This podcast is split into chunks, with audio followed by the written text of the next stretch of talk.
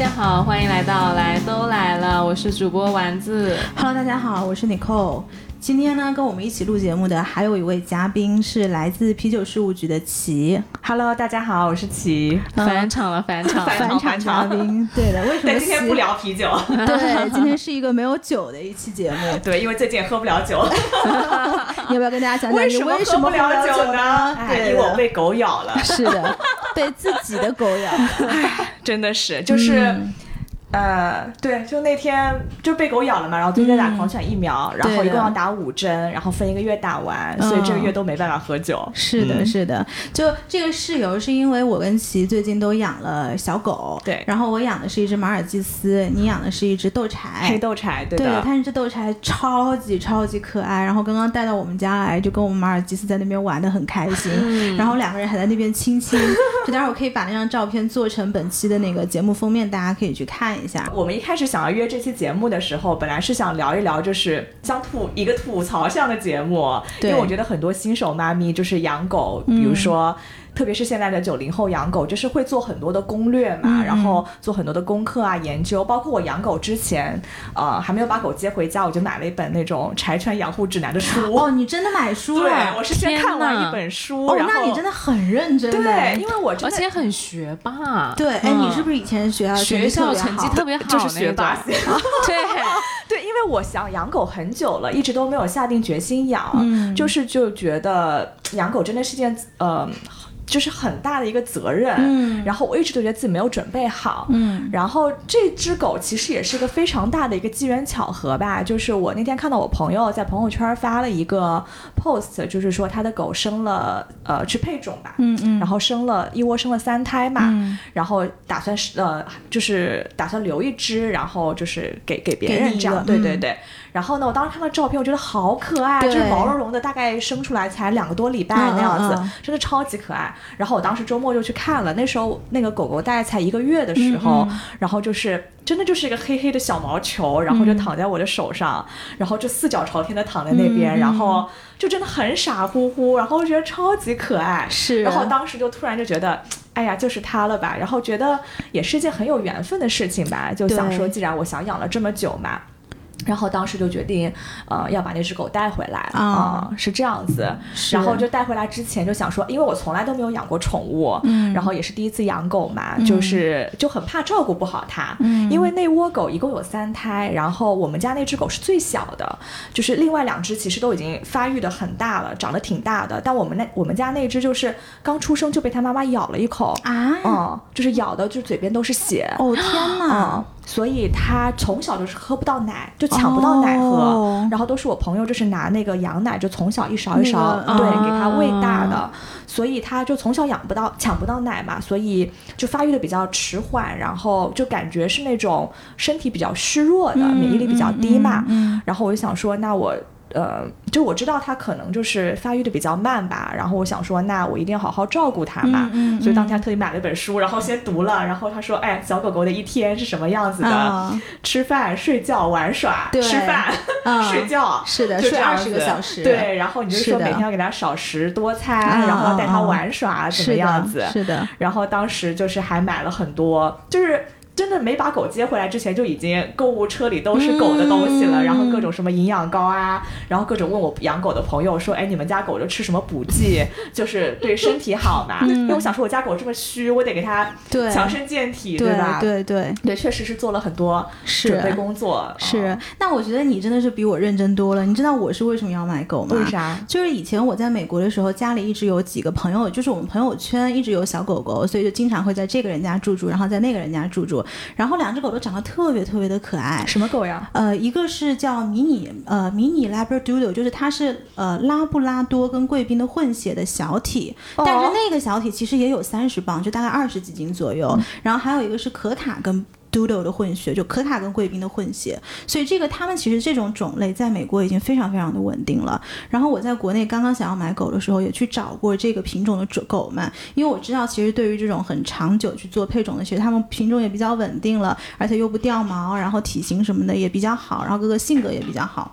但是当时好像就是能做 Doodle 的这种配种的种只有两个犬舍，全国。嗯，对，而且他们做的其实是呃金毛跟这个贵宾的配种，啊，对，但而且那个那巨大，很可爱，但嗯是巨大，嗯就他们没有做这种小体的，你知道吧？嗯然后我朋友就说，他说如果你想买这种就是 mix 的这种 doodle 的话，其实现在国内还不是特别稳定。那这种不是特别稳定，它就会经常生病啊什么的。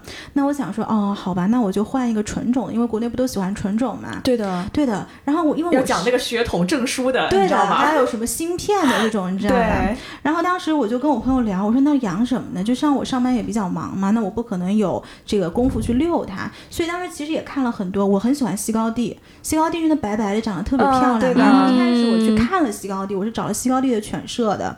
然后但是当我走进去的时候，我看到一幕什么？所以这个也就是国内的一些犬舍真的是非常非常的无聊。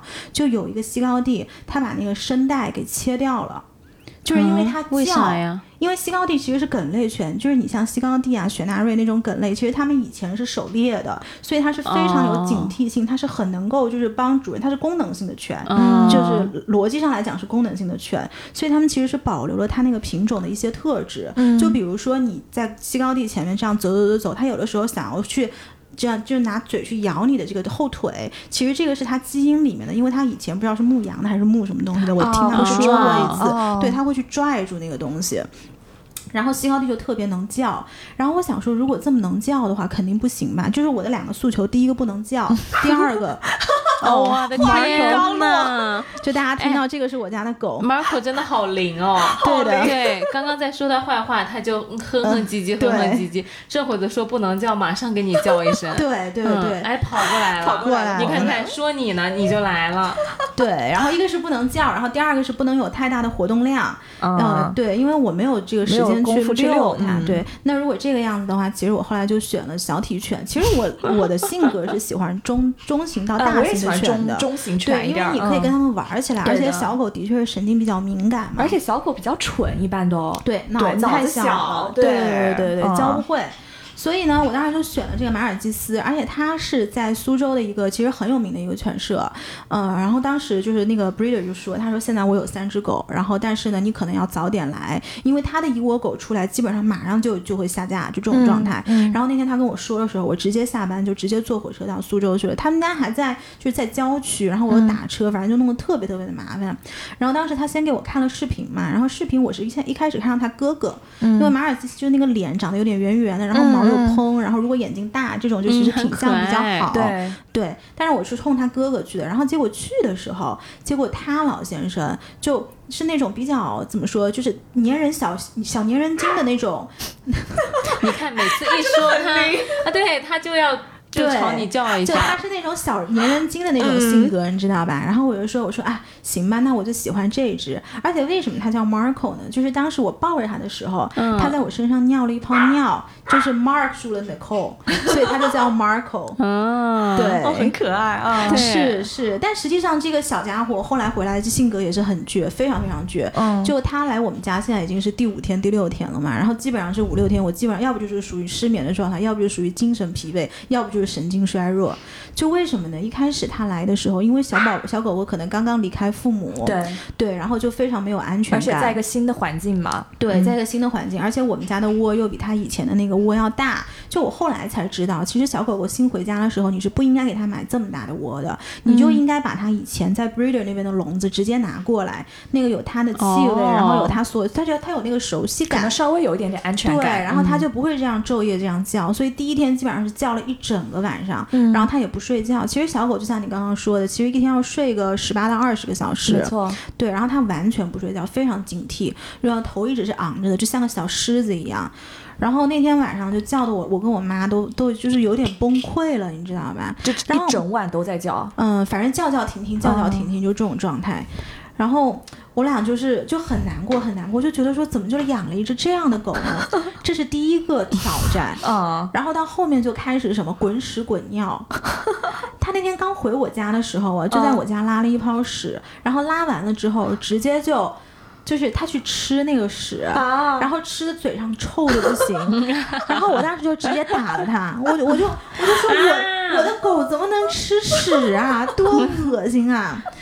然后，可是他后他吃的时候你没拦住他我？拦住了，我啊我拿住他，可是他已经吃了，就是我没有啊准备好他有那个动作，你知道吗？所以已经晚吃的太了。快了。对的，已经晚了。嗯然后到后面就会发现，他早上，比如说我们早上起来看他，他拉好屎了，但是呢会在屎里打滚，哦，然后在尿里打白滚，这么白，然后把它抱起来，一身的屎臭味。而且朋友们，那个屎最后是会干掉的，是会在毛上打结的，是会变成一个干巴巴的像锅巴状一样的东西哎，你可以问一下听友们养狗的时候有没有经历过这个过程？我觉得应该不止 Marco 一一只狗会这样。很多人都有，就嗯大家都是一点一点教过来的，就是所有的方式我都知道，但这个东西其实就是你主人跟狗的相互的一个妥协，跟怎么说耐心的一个磨合，就是要磨。就是要磨。对，其实方法我都知道，嗯，对，但是就是每次你知道你自己去用这个方法，可是它到后来还是这个样子的时候，你就会觉得。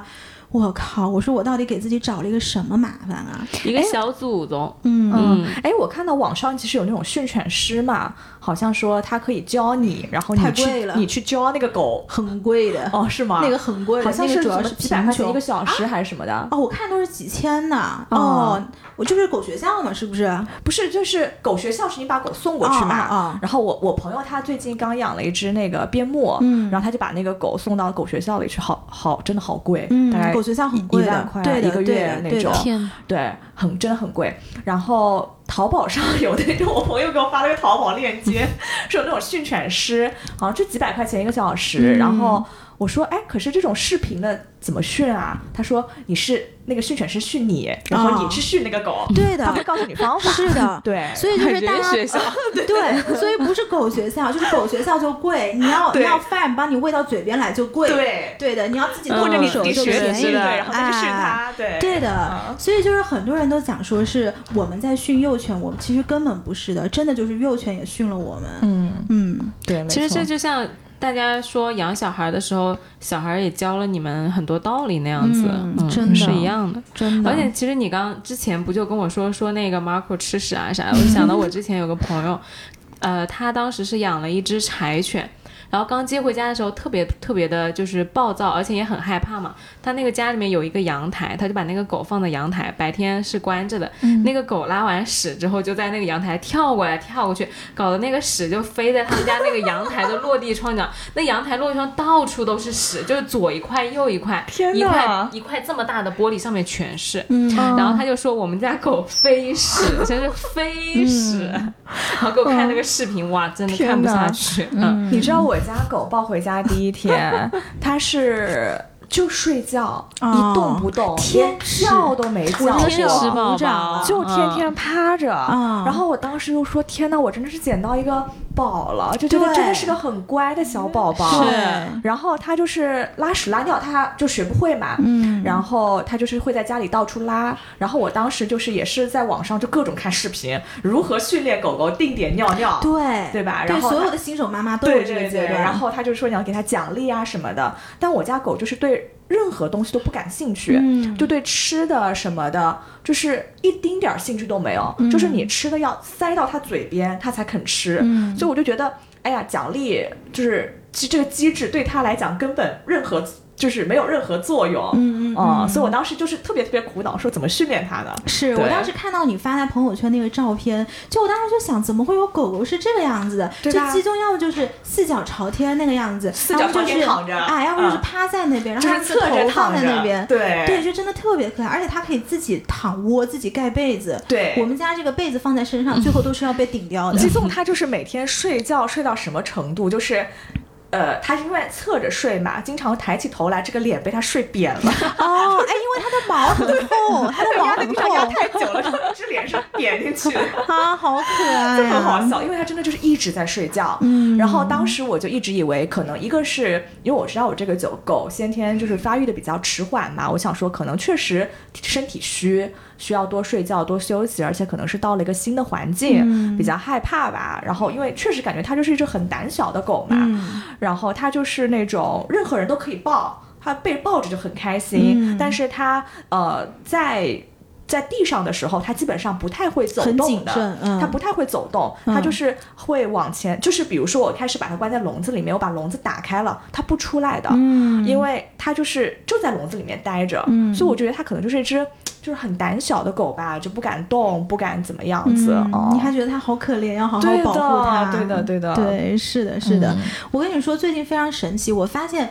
狗友跟狗友之间的感情，就是你看，我儿子现在坐在旁边，估计看我们两个在那边聊到已经两眼放星星了，就是对的已经对的，就是就是那个激情四射的样子，然后他在旁边非常非常的淡定。就是我养是的是的，我就观察到，就是但凡只要是养狗的人碰到一起，你不管是不是朋友，有甚至是没有见过的人，马上特别亲热，真的特别亲热。对的对对，因为我们上班的时候，同事之间都很克制和很礼貌的，然后你碰到那个其他人，肯定都大差不差。但是只要知道养了狗，就是马上就凑过去了，哎哎，我们家怎么怎么，就那个对情绪马上就被调动起来，我觉得好神奇。是我跟你讲，我最近有一个观察，我身边也是好几个朋友同时开始养狗嘛。哎，我身边也是啊。哎，最近是不是有什么天象？就是在养狗有没有人来出来啊算一算，最近天象是怎么回事？是不是犬舍的声音特别好？嗯对，然后就发现大家好像每天以前，比如说我们的对话是关于很多很多的事情，然后现在每天的对话就只有狗这一件事情了。嗯然后每天就是你家狗拉了吗？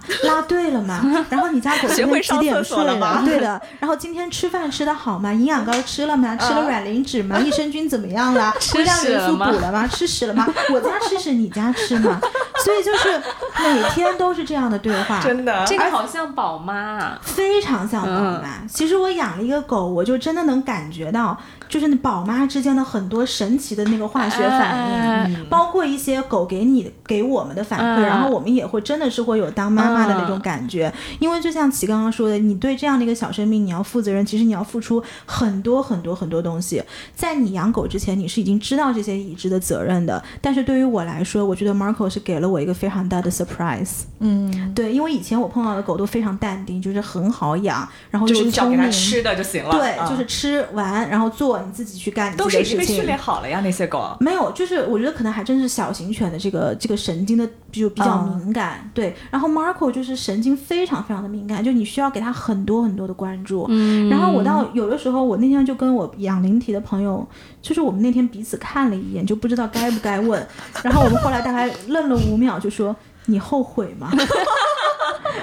然后是我朋友先问的，然后我说：“我说我好像有一点后悔。”然后我说你后悔吗？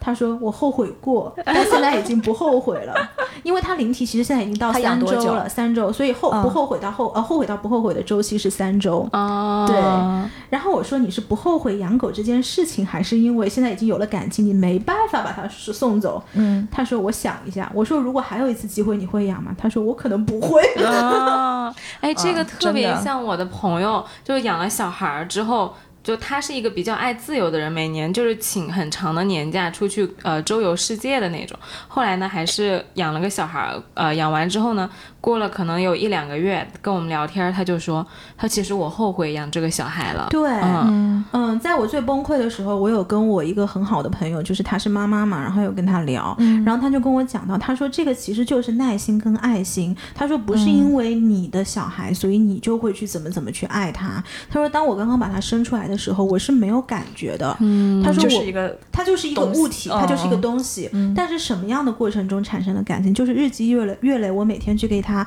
照顾他，是每天一天很扎实的付出，让我们之间有了这个情感的 bonding。那这种 bonding 其实不是你单方面的，是后面小孩会给你回馈很多，然后其实是。快乐跟麻烦，但是一开始的确是麻烦比较多，但是到后面你慢慢会体会到乐趣。就是他一直就在鼓励我，然后我又回来鼓励我妈妈，然后我们家每天就像这种相互去鼓励的这种状态。对嗯嗯我同事，我那个朋友也是这样的。他后到后来，再过了一两个月，我们又问他，我们说：“那你现在还后悔吗？”嗯他就说：“其实就是确实，就像你说的，很麻烦，但是他能带给你的快乐和满足感，真的是比那个麻烦超过很多很多倍的。嗯，嗯是，而且我其实，在养狗之后还发现，就是上海养狗真的非常非常的贵，嗨，真的非常贵，对真的就比我想象的要贵很多。一开始因为以前美国的狗们不就是给它吃吃啊，然后嗯有点这种小零食，就一个 treat 嘛就可以了。对，现在当我我因为正好也是养狗碰上双十一了嘛，然后那天我把所有的东西倒的铺在地毯上，就是有幼犬狗粮、有湿粮、软磷脂、益生菌、微量元素、钙片、营养膏、泪痕粉、磨牙粉、解眼睛的，然后解耳朵的，就是我铺满了整个。湿巾，然后就还各种分不同功能的，对，对，然后就是狗厕所都给他买了好几个，因为他这个不喜欢，那个大了，那个这个好，那个不好，然后窝一会儿又被他拉脏了，然后那个窝不是还有像窝的窝，然后有像垫子，然后还有一层薄薄的，这个都是我在短短五天内学习到的内容。而且尿垫也很贵。尿垫也很贵，嗯而且洗澡也很贵，对的，而且就是 对，那天我在家给我的狗洗澡嘛，嗯然后哦尼克就问我说：“你为什么不把它带到宠物店洗呢？” 我说：“因为贫穷限制了我。对，真的是贫穷限制了。然后昨天晚上，因为今天你们要来嘛，我就说嗯带那个 Marco 去洗个澡，不然太臭了，因为它滚屎。嗯然后昨天晚上我就把它带到大概三公里左右的一个那个洗澡店。就我觉得对于 Marco 来说，最理想的状态应该是洗澡店跟寄养都是在同一家店，因为”这样的话可能会熟悉一对，点。熟悉它，然后它也熟悉这个环境，然后以后去住住酒店的话，可能对他比较好嘛。然后结果我就问了一下，我说你这个充卡怎么充啊？然后他就说两千块钱充，就一起充。然后他不是有一些可以上门接狗狗去洗澡嘛？他说你必须是会员才能接。然后他那个寄养的地方好像是一百五十八一个晚上，哦，我你这个贵，我看的是一百块钱一天。可能是因为你住的比较 我在 乡下，乡下物价比较低。对的，对的，静安的那个狗厕所啊，不是狗狗酒店真的是很贵。嗯然后我掐指一算，我那个出差的补助才一百三十块钱一天。还不够狗住不够。cover 狗的对的，就是 Marco 的房间都不够。然后我后来就想想，我说。我说我到底干嘛要养这个狗啊？然后我白天就又跟在跟我朋友聊嘛，然后他也就是在处在一个比较放要放弃不放弃的状态，但是他放弃的就是我不要这么严厉的去要求狗狗。其实包括刚刚回来的过程中，丸子还在说我嘛，他说因为我这个人一直对别人，包括对自己要求也是比较高的，所以对你对狗要求要求太高了，超高，就想要回家第一天学会上厕所是吧？所以我对。对 Marco 其实要求是高的，然后以至于当我教不会他的时候，我就很着急。但是你有的时候你不知道他会不会，他跟小孩不一样，他不会给你反馈，对吧？然后如果他没有做到，你也不知道是我哪个指令没有下对。对，对，我就总觉得说，而且我本来就是那种相对来说会比较自责的个性，我就觉得，哎，是不是哪个地方我没有做好？就他又有一种挫败感，所以我就某种程度上，我觉得他真的是 train 了我，不是我在 train 他。你知道我有一天真的特有别有跟你同样的反应，嗯就是我家的狗真的在家到处尿尿，就学不会。然后它有天尿的特别多，我真的是给他就擦完一堆又一堆。我觉得老子一天在家都在给你擦尿，对我就很气。嗯然后我那天突然就是说，我突然理解了那种父母恨铁不成钢的心情。是的，是的，就我以前就觉得，我以后要养个小孩儿，我肯定让他快乐成长，啊爱怎么样怎么样。嗯我现在就觉得，哇，你我教你这么辛辛苦苦教你，你连尿尿都不会，我当时就真的是是理解父母那种就是很焦急的心情，真的。然后我朋友今天就劝我，他说你就应该当那种老外，就是你小孩考了个 C 你就很开心了。他说你就应该那种老外心态但是还是。焦急的对，呀。他说这个时候别的候你就当狗都能学会虎妈了地点尿尿，你哎怎么就学不会呢？对的，对的，而且就是大家一起养的，人家都已经到，都已经可以那个又在外面又在里面了，结还果你会握手，在里面，还会装死了，是吧对？的，真的是。哎，你看这不就卷起来了吗？这这这话咋说呢？这是卫生纸和衣服一起进了洗衣机，卷起来谁都不好过。真的啊，我听到我就哎呀，真的好好熟啊，嗯就跟小孩一样一样真的，的。然后刚刚丸子进来的时候，他说：“哎，这 Marco 这么可爱，以后放对呀让我再来。”他还说我太严厉。我说下次滚屎满脸屎的时候，我说你去找丸子，让他来给你擦。我说你这就人家一年级，你让人家一就是年级，别人家的孩子看看都还挺啊可爱的，是是是但是你要平心而论，嗯你说一个一年级的小朋友，你让他去考清华北大，也确实是不太合理，对不对？然后完了之后他考不上，你还要生气，你说这气不是自己给自己找吗？嗯。嗯，而且昨天在洗澡店，我跟一个上海大妈聊了好久好久。然后我刚刚在路上，我就跟丸子说，我变了。我现在，我现在是那种会在路上跟上海大妈聊很久的人。就是真的，我就看你们这些狗友啊，太亲切了，因为太懂彼此的苦了，对的真的。就一秒看到你，哎，对的，对，而且刚刚尼克讲到养狗贵嘛，我来再讲一下，你还只是讲到那个就是狗的菜吃的，然后用的这部分的费用，我还有更多。就首先我先呃，我有天回家，然后发现我的狗就是。嗯，就是很蔫儿，就是特别特别虚嘛。嗯然后我带他去那个医院检查，然后呃，先是基础体检两百九十八，然后验血大概六百六百多。你的验血为什么这么嗯，贵？因为我因为我那个基础体检做出来指标有问题，哦然后他要做进一步的那个指标嘛。然后这次其实这里我真的想特别想骂那个医生，就那个医生真的非常非常不负责任。怎么说？他就是一开始抽血的时候，他就给我抽了好多，然后他就是做完基础体检，因为我一开始就想做个基础体检嘛，然后做完基础体检说，哦，我刚刚其实多抽了一些，多抽了一些血，流了一点，你可以再做下一项那个检查什么之类的。然后我就想说，那我的我的狗确实做出来有问题嘛。然后他既然又说做下一项，我想说血既然抽都抽了，我就做吧。反正那次体检我大概花了一千多块钱，然后、呃那个医生给我扯了一大堆有的没的，就是说啊你这个狗就是先天，他跟我讲是恶病质，就是说什么意思？就类似于嗯就是。体那种早产儿吧，就体虚啊什么之类，跟我讲了一大堆，然后让我给他买什么营养那种什么高免因子，然后那个东西我看了一下，大概三百多块钱两三支还是多少钱，嗯反正真的巨贵。那个东西是一次性的，还是说你要就？是就是相当于是做完手术以后的狗需要吃的那种就是补的，然后他就说你的对对对，他就说你的狗呃身体不好啦，怎么怎么样，给我扯了一大堆有的没的，而且他当时的态度就特别没有同理心，就是那种就很不专业。反正那家店我真的是就是非常非常 dis，但那个嗯。检查一千多块钱嘛，然后我不是被狗咬了嘛，嗯。然后被狗咬了打狂犬，然后还要你要打那个呃打血清，因为我出血了，哦，然后打，然后我觉得打狂犬最烦的事情就是你还要去五趟医院，要打五针嘛那你这个真的是很严重。，然后打狂犬两千多块钱，嗯哎就，狂犬那个针是不是很痛啊？我正好有一个朋友也在打狂犬，他巨痛。一个是痛，然后真的是副作用非常的严重。对的就呃，因为你出血你是要打血清的嘛，然后血清它是按你体重打的，就是呃十公斤要打一支血清，然后那个针就是这么粗，我靠，就巨大，然后它是要你打在你的那个被咬的地方的附近，然后大腿附近还要再打一针，就是那个针真的是巨疼，而且副作用特别大，我当天打完就发烧了。啊。而且打狂犬它其实是有两种疫苗可以选嘛，一种是国产七十多块钱，还有个是进口的是两百九十八。嗯。然后他们说打进口的那个副作用会稍微小一点，嗯。哦，然后但是我打进口的我还是就是很难受，就打完就是头很晕，然后真的觉得有点、有点体温的那种，就真的很不舒服。嗯，然后打狂犬也很贵嘛，对。然后讲到这儿，其实要讲到我对，我们我们整一个画风要开始转变了，是的，真的就是其实那天齐他有给我看一个视频嘛，嗯然后就说鸡枞很可爱，就是他牵着鸡枞在外面就是散步的一个一个视频。就是我那次第一次带它出门，对对对，然后我当时就觉得怪怪的。其实我那天就觉得有点奇怪，就是你作为一个小狗狗，怎么你不会走呢？嗯就是在视频里面，鸡枞是站着，然后马上就倒下就摔倒了而且对它的那种摔倒的方式不是正常的狗什么前后这样爬，不是，它就是四脚朝一个方向就这样摔倒了，嗯然后你又把它给拉起来。其实我当时就觉得有点怪怪的，但是我又觉得跟你说好像不太合适，因为我也不是特别确定嘛。那个时候 Marco 还没有回家，然后到后我们就一直聊啊聊啊聊，结果有一天齐就跟我说，其实基宗查出来身体是有一点问题的。对，是我其实就是上个礼拜六，我带他去打第三针疫苗嘛。然后因为我一直都觉得鸡枞的行为不太对，但是我一直就觉得它发育的慢蠢，我就觉得它真的是蠢。嗯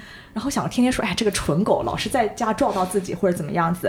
然后当时是打第三针疫苗的时候，那个医生我觉得还挺好，就挺负责任的。嗯然后他就突然说，你这个狗狗看着不太对劲，怎么会这样子？嗯然后他就拿起那个手机的那个手电筒去照他的眼睛嘛。然后他突然就说：“他说你家狗狗看不见的。”嗯，然后我他当时这么说的时候，我当时真的是脑子是嗡的一声，我就说、天呐！然后大概我当时就是真的呆了两秒，然后突然就哦，那他之前所有的行为，我觉得都得到了合理的解释。就比如说，他走路不太会走直线，然后基本上都是转圈前进的，然后经常会撞到头。然后，而且在我家，他就特别喜欢贴着墙，然后看到什么缝就往里面钻，就是他很喜欢把头埋在那种各种缝里面。而且他睡觉基本上就很喜欢把头架在一个什么地方，就贴着。嗯。然后我我一开始一直没理解，然后我就突然就觉得。哦，那如果他是瞎的看不见，我就突然就就就很合理嘛，因为他走路他可能需要碰着什么东西才会有安全感，然后我当时就就就超级超级绝望，我当时在那个那个医生那里，我一下就哭出来了。是的，我说我说天呐，就我真的完全没有想到，我一开始以为他是他身体不好，发育慢。然后我当时就马上找了，就是说上海有没有什么专业看宠物眼科的医生嘛？然后我找到了一个就是特别权威、特别好的医生。然后当时那天下午马上就带他去了。然后其实运气也特别好，他本来是那天排不到他的号的，然后前面有两个人取消了，然后正好就轮到我了嘛。然后那医生就是他就是说先给他做了一个视网膜检查，然后他就是说他的视网膜其实是发育的没有问题的。然后医生说那就是视神经的问题。然后他说视神经这个就。就复杂了嘛，因为毕竟是神经，你也不知道到底是什么状况。他就说你可能要做那个核磁共振，才能看出来到底是哪块神经区域出了问题。然后核磁共振的话，就是需要给狗狗做全麻嘛。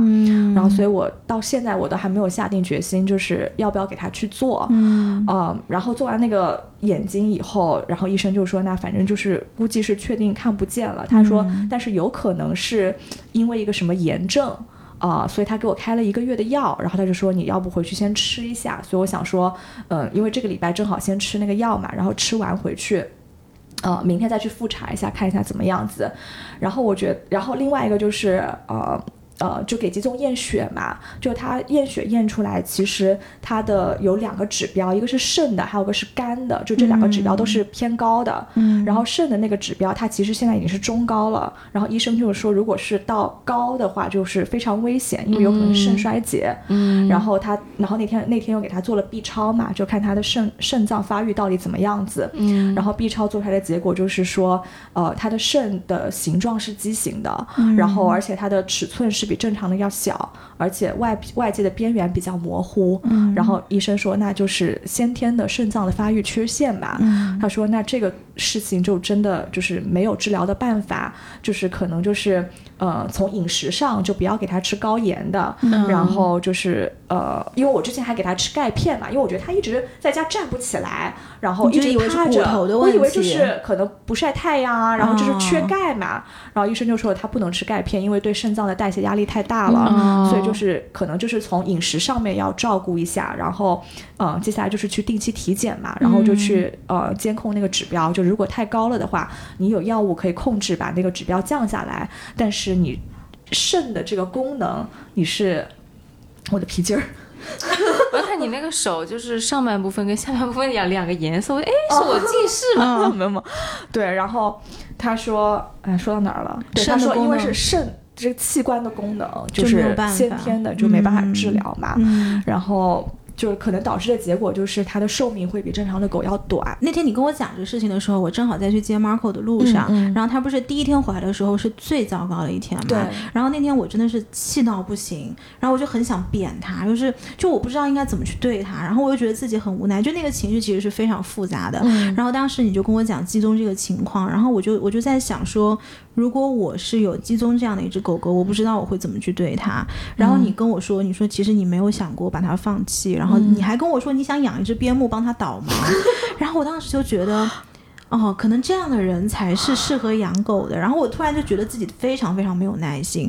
然后后来我又对 Marco 又好了一点，所以就真的，我觉得今天 Marco 应该要谢谢吉总。真的，其实我当时就我那天在那个，就我觉得我现在已经比较平静的能把这些经历讲出来了。但我那两天真的是情绪非常崩溃，我真的是周六周日就哭了一天，然后就是。就是，特别是，就是在看医生的时候还好，因为我觉得在问医生有没有什么解决方案，因为我觉得总是能解决的。但是，就真的把他带回家以后，我就开始在想说。他他做的那些事情，就是看着他的那些行为，真的就是走路跌跌撞撞。然后比如说他碰到那个是。我然后我之前就可能从来没有观察过他是怎么吃饭的，然后我那天真的就是蹲在他旁边认真的看他是怎么吃的，然后发现他是先把下巴就贴到那个碗的边缘贴一下，然后撞到他可能觉得哦这是个碗，然后慢慢的就是挪进来，然后开始把里面的一个个舔掉嘛，然后他之前就是经常。吃饭没吃完就走了，嗯。然后我想说饭还有这么多，你怎么不吃？嗯。然后现在想说，那他确实看不到，可能也对不知道里面还有还有。剩怎么样子，所以我真是。然后，然后特别是就那天晚上，我我在我在房间里面睡觉嘛，因为季总他是在客厅里面嗯。睡觉的，然后我就半夜就是起床想去客厅拿水喝嘛，然后我那天就没开灯，然后就是我就想说我就摸着走到那个厨房去拿水，然后真的就是一片漆黑。然后我就特别特别的没有安全感，然后就嗯我要当突然想到说，就是说世界是这样的。，对他每天就是生活在这样的一个嗯状态里面，我当时就是。哇！就那两天真的是完全就睡不着觉，然后我一闭上眼睛，我脑子里就是医生那句话，他说：“啊，你们家狗狗看不见。嗯，就是我就觉得，就真的太……其实我觉得嗯，如果单纯是看不见的话，这个嗯事情也没有这么糟糕。因为我我我朋友他有一些狗，就比如说有看不见的，然后也有嗯听不见的，对就这个都都是有解决办法的。就我觉得基东其实他这事情里面最绝望的是那个肾脏的问题。我觉得除了肾脏，就可能他确实先天发育的确实是有些缺陷的，嗯所以我我觉得他可能脑脑子也确实不是很我我第一。次看到你的视频的时候，我猜测是脑积水。对，嗯，嗯而且就是激动，你好像还有一个视频，就是他的舌头是往外伸的嘛。嗯你好像嗯还给我看过图片还是什么，我有点忘了。嗯，然后就是，如果狗狗脑子积水，它的舌头是会掉在外面的，而且走路也会走不稳。嗯对所以一开始我一直以为是这个问题。对我一开始一直就是以为可能就是发育的慢，然后慢慢的长大会好的，嗯，然后现在就是。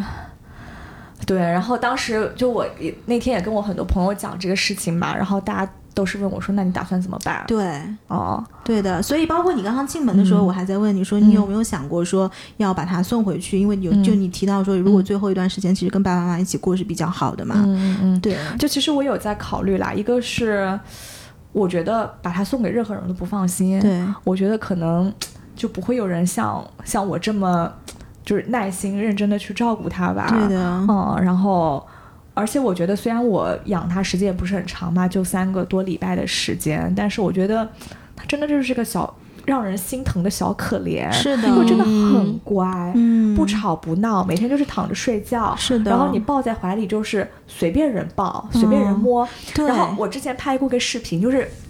就是我可能平时抱他的时间没有特别多，然后有一天晚上我朋友在我家吃饭嘛，然后他就特别喜欢季总，就全程吃饭一直抱着他，大概就抱了他好几个小时吧。然后那天晚上季总就笑了，你知道吗？啊，他笑得特别特别开心，就是就是一个人在，我等会儿给你看视频，他就是真的是一个人在那边，就是折成了飞机耳，然后笑的那种，舌头都吐出来，就特别特别开心的那个。我然后当时真的是我第一次看到激动笑这么开心，哎呦，然后我我我后来就回去嘛，因为我就翻就知道他就是失明，然后残疾这些事情以后回去翻我的相册，我真的我真的就是看到他那个傻笑的照片，我想说，就是你都怎么当时也不知道在傻乐呵些什么东西啊，就真的。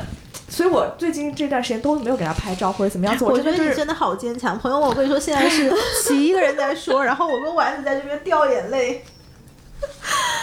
啊，真的，我这是 真是经历过前两天，就是真的情绪调整了，已经好了很多。因为前两天真的是那天就礼拜天嘛，我朋友在我家吃饭，就是那天晚上吃饭，我们真的就是吃的，就是抱他的那个朋友，嗯特别喜欢他，然后他就是就是大家都真的沉默，嗯，就是看着激动，真的说不出话来，就就真的心里就。哎特别特别难受，就家里有一个小小毛孩子之后，的确心态会变。那天我有个朋友跟我讲一个什么故事，他们家养了一只雪纳瑞，嗯然后这只雪纳瑞已经七八岁了，但是当在他好像三四岁的时候发生过一个事情，就是他突然开始对那个推毛的推子嗯过敏了。嗯但是你知道雪纳瑞的毛是一定要推的，就是因为它如果不推的话，它那个毛上反正就是雪纳瑞是一定要推的，就是它的一个流程。但是它这个样子的话，它就没有办法去店里推毛嘛。嗯然后种完之后，它上面很多那个疹子，但是所有人都不知道说这个疹子是为什么，然后医生就给它打了激素，嗯。然后狗狗打完激素之后，它其实是憋不住尿、憋不住屎的，但是狗狗它三四岁，它其实认知里面就是，如果我在家里拉屎拉尿的话，这个事情是这个事情是错的，嗯。所以呢，它就第一次。嗯，就在家里尿了，然后就被家里惩罚了，然后结果它后面全部就躲到床底下去，然后把屎跟尿就是藏起来，然后有的时候默默自己吃掉，然后到后面医生才跟我朋友的妈妈说，其实这个是因为他打了激素，完全憋不住。然后后来他我朋友妈妈就说，他说那个叫波仔嘛，他说他说波仔，他说你出来吧，他说妈妈知道你憋不住，他说你就出来尿没关系的，你就尿在地上。然后那天他就在办公室给我讲这个事情，然后听得我就就就就在掉眼泪。哦，对的，真的，真的，所以我现在就是有了 Marco 之后，好像突然我就能明白很多做父母的，就是对于小孩的那种感情，你知道吧？就是你不知道哪一根哪个阀门打开了，真的。就是你就听不了这种事情。真的，而且我那天晚上就一直都睡不着嘛，那两天晚上我就一直在想，就各种事情，我就觉得，就可能我之前养狗，我就是觉得，哦，一个是身边好多人都在养，然后听大家养狗，就觉得，哎呀，好好可爱啊，爱好想撸啊，然后就觉得，哎，有一个狗狗很好玩儿，然后你可以去学，就是教它，然后。培养它，就学会各种技能。我觉得他们说养狗其实很大的一个乐趣就在于训狗的这件过程。Really？谁说的？让他帮我把 Marco 对，训然后好？我当时就想说，天哪，我养这只狗，我就真的可能没办法训练它了，哎，你把 Marco 拿去训吧。因为我觉得我的狗真的，就有些人安慰我，就是说没关系的，狗狗可能视力没有那么重要，因为它还有嗅觉跟听觉嘛。对，对但嗯，我觉得我们家狗就是怎么讲，嗅觉跟听觉都还是。我觉得是比较弱的，就没有那么灵敏，嗯因为但是这个东西你也没有东西没有仪器可以去检测嘛，所以我也不知道。但我觉得它可能确实没有这么灵敏，你觉得听觉也不行，你叫季中也没有反应。嗯，就是说它的耳朵真的是到最近几个礼拜才会开始动。哦。哦、就是会会动的比较灵活一点。嗯，所以我，我其实心里还有抱有一丝一丝期望吧，就是说可能它其实我觉得慢慢的会会那个长得好一点，对，但是但是我就觉得。我养这只狗的体验就是跟养正常的狗完全不一样，就是、哦。就它不像养一只正常的狗那样子的，就我觉得可能不是我一开始想要养狗的那种期待吧。嗯，但是我后来就觉得，我我现在养这只狗，可能以前是我更需要它来陪我，来给我快乐，但我现在就觉得是它更需要我，因为它可能真的除了我，它也没有什么别的，它的世界里真的没有什么别的东西了。，对，所以我就突然就觉得，就我养狗的整一个责任就变得不一样了。嗯所以那天真的是，嗯，我特别有感触吧。然后就是，我现在对他可有耐心了。之前就是，哎呀，怎么又到处尿尿？对现在说尿吧尿吧，妈妈给你擦。是的，是的，是的，而且你可能也知道他的生命是有限的，对你就会对他比较有耐心。对我现在是是听不下去这个。嗯就刚开始那个，呃，齐不是问我说，就是为什么我是不是没有养过狗，嗯然后说那个。呃，为什么不养嘛？我真的是一点点都听不下这个事儿。刚刚基宗进来，就是因为我先撸的 Marco 嘛、m a r c o 不是活蹦乱跳的嘛，啊然后那个鸡宗一进来就是站了没多久就躺下了，对的，然后我看到他躺下，我眼泪就掉下来了，啊，因为我知道他看不见的，然后就特别难过。嗯所以这个就是我一直没有养宠物的原因。我觉得我真的是接受不了受不了这个事儿，不是说不愿意花时间和钱去养一个宠物，而是如果看到他这种这么难过，那个难过的情绪会让我放大好多倍。嗯嗯，所以你刚刚在开麦前其实想到一个点，就是你说我们父母辈的人比我们这一辈的人要坚韧很多。是的，是的，对，所以其实某种程度上，我觉得 Marco 可能在他以后的狗生里面，能够带给我的，除了就是让我对他负起责任，或者是对很多事情背起这个责任之外，就是也让我的心脏变得强大一点。对，因为我会观察，觉得说，啊、我们这一批处在二十五到三十五之间的年轻人，多少都是生活上物质很丰富，然后生活比较顺遂的，而且很多都是独生子女嘛。对，嗯就是我们确实没有经历过像以前那个社会上的，比如说困难呀，或者说人生上的卡点啊、磨难啊，甚至。嗯所以对于我们来说，我们对于很多的呃痛苦的承受能力是比较弱的对对于挫折的和打击的那个反应是很脆的，就像那个一根筷子一样，你会折断的。嗯但是像这种小动物，它恰恰就是能够去。其实就是增强我们的那个是那个柔韧性，那个韧感，就是有点像那个竹子，你在那个风中一直不停的吹啊吹，嗯它可能会弯，但是它一定不会断。嗯对，就好像我以前特别讨厌别人跟我讲一句话，就是我我很容易焦虑，或者就是情绪比较急躁嘛，嗯。然后或者就是情绪陷入比较低谷的状态，然后我特别讨厌别人跟我讲说你就是因为没有经历过什么挫折，嗯。没有经历过什么难事，嗯。然后我就我就很不高兴听到这种话，我妈也经常我说。你跟我说，懂什么呀？对的。我觉得我可苦了。是的，其实我们这一辈的苦不是那么他们以前那种显性的苦或者时代性的苦，嗯。所以好像对于一个年代的人，他们特别有资格说这句话对，但实际上我们这边的压力非常非常的大。对，但我后来其实真的仔细想想，你说我要经历什么特别大的磨难吧，好像也真还没有。嗯确实，嗯就是我妈以前也经常跟我说这句话，就是说我不是最近受到了一些批评嘛，嗯然后我妈就说，她说因为你过去太顺了，对对，所以你接受不了这些批评，你就觉得就是。不应该受这些事儿，嗯但其实生活里面很多事情你就是不知道为什么会发生，就嗯砸到你头上就为什来的。么就发生在你身上？对，吧但其实没有这个问题。对的，就是就是把它解决了。对，就是有些事情就是要撞过来的，生活本来就不是一帆风顺的。就我妈是这个意思。嗯，然后她就说：“你不要老是问为什么这件事情在你身上，嗯就是它来了你就受着，然后你的生命就会变得更坚韧。”是的，嗯，我觉得这个就跟你们养狗的那个体验很像，就是刚刚刚琪提到说，呃，其实想养一只狗，就像可能大家养狗都很快乐呀，很想撸啊什么的，对对？吧？嗯，但是谁知道，就是你根本不知道自己去养狗是什么样的体验，自己去做这样一件事情的时候。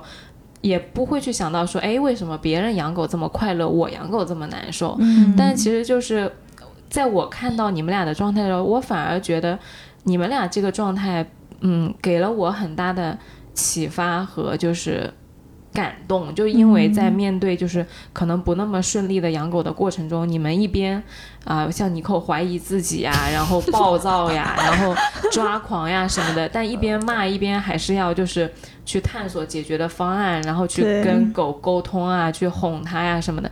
其实都是我觉得是耐心的表现。嗯而在这个过程中，它显化出来我们对于自己要求过高，我们对于事情的期待过严，而失望之后我们的那个反应，其实都是我们自己跟自己沟通的过程，都是小动物。还是要跟自己和解。对的，嗯对，以就都是小动物给了我们一个机会，让我们去看到这些事情。嗯对的，而且其实我也要非常感谢 Marco 是什么？就是上周你不是提到说，因为我们上周节目，其实我们上期节目被骂了，其实可能不知道。嗯然后你这个是风波后的首秀，搞得我很紧张。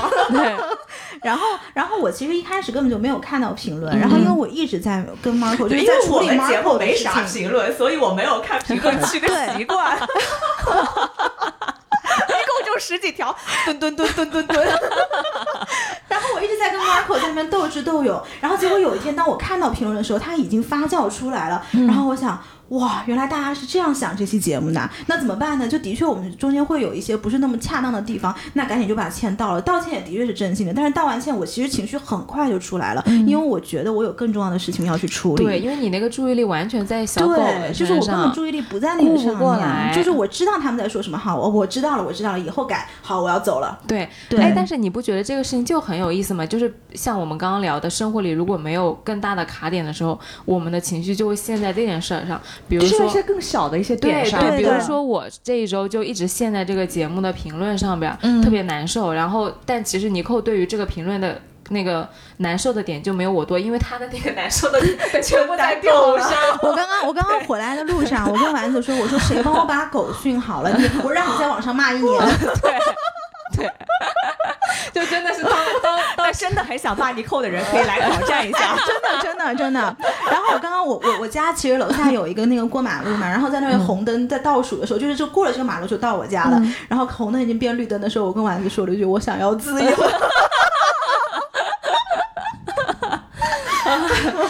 他说，我说 Marco 也跟你说，我想要自由。Marco 说，我作为一只狗，我连吃屎的自由都没有，我还要我叫还不能叫了。对我还要被 judge，我还要被要求考清华北大，我难不难？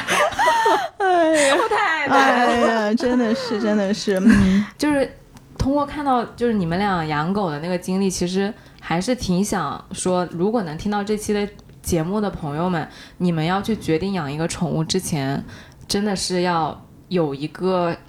心理准备。心理准备的，对对对对，就你可能会碰到像 Marco 这样的那种很难训、很难训的狗，也有可能会碰到像奇那样，就是可能先天发育有一些问题的，就看不见的呀，肾脏有问题的，其实这都是有可能的。就像生小孩，你也可能或者其实你养狗的过程中，肯定会碰到狗狗生病啊，对的就各种情况。嗯，对，就我觉得得有做好这些心理准备，你才去做一个决定，说养一只狗会比较更稳妥一点。是的，嗯就是你讲到这个，你让我想起那天我看完《西高地》回来的时候，我正好路过那个静安嘉里中心，就是安逸路，然后他们在搞一个集市的活动，哦，领养的那个是吧？领养的，嗯就是领养代替购买的那个活动对。然后我那天其实特别特别感动，是为什么？当我没有想到要养什么狗的时候，其实我考虑过领养狗的，然后我就一只一只这样看过来嘛。但是你就发现，凡是就这些狗，它不单纯是说什么没有人要，它是被救助下来的，就是过去要么就是被遗弃了，然后要么就是被虐待了，哦就有一些哦身上都是有伤口的。就当有一些狗长得很可爱很可爱，但是当我要去靠近它的时候，就它整个狗是非常非常警惕的，然后我就觉得。就这些，首先这些狗狗特别可怜，然后我也非常感谢，就是所有这些领养中心的人，就他们是一个人牵着一条狗，然后就一遍一遍的去给所有来看的人介绍，说我这只狗是什么狗，我当时是在什么情况下把它救助下来的，它现在大概也许是几岁，然后是男孩还是女孩，有没有绝育，嗯。然后就说那如果你想买狗，你就就一遍一遍的跟所有的人说，你就明显能看出来，其实这些人他们自己的生活状态，并不是说我们看到的像我们同事或者是就是那种很精英阶层的人，就是非常利己主义的，他们其实非常非常的无私跟有爱，但与此同时，自己的生活也许是非常一般的，所以我就我觉得是非常辛苦的，有可非常能非常辛苦，因为这种工作，你想，你养一只就是买回来的狗已经这样了，他养一只以前被伤害过、被就是救助下来的狗，对那个小狗的更成倍的耐哎，心那个神经一定是相当脆弱，嗯。甚至是暴躁的。是的，就我在节目开头说的，我朋友那只飞屎的那个柴犬，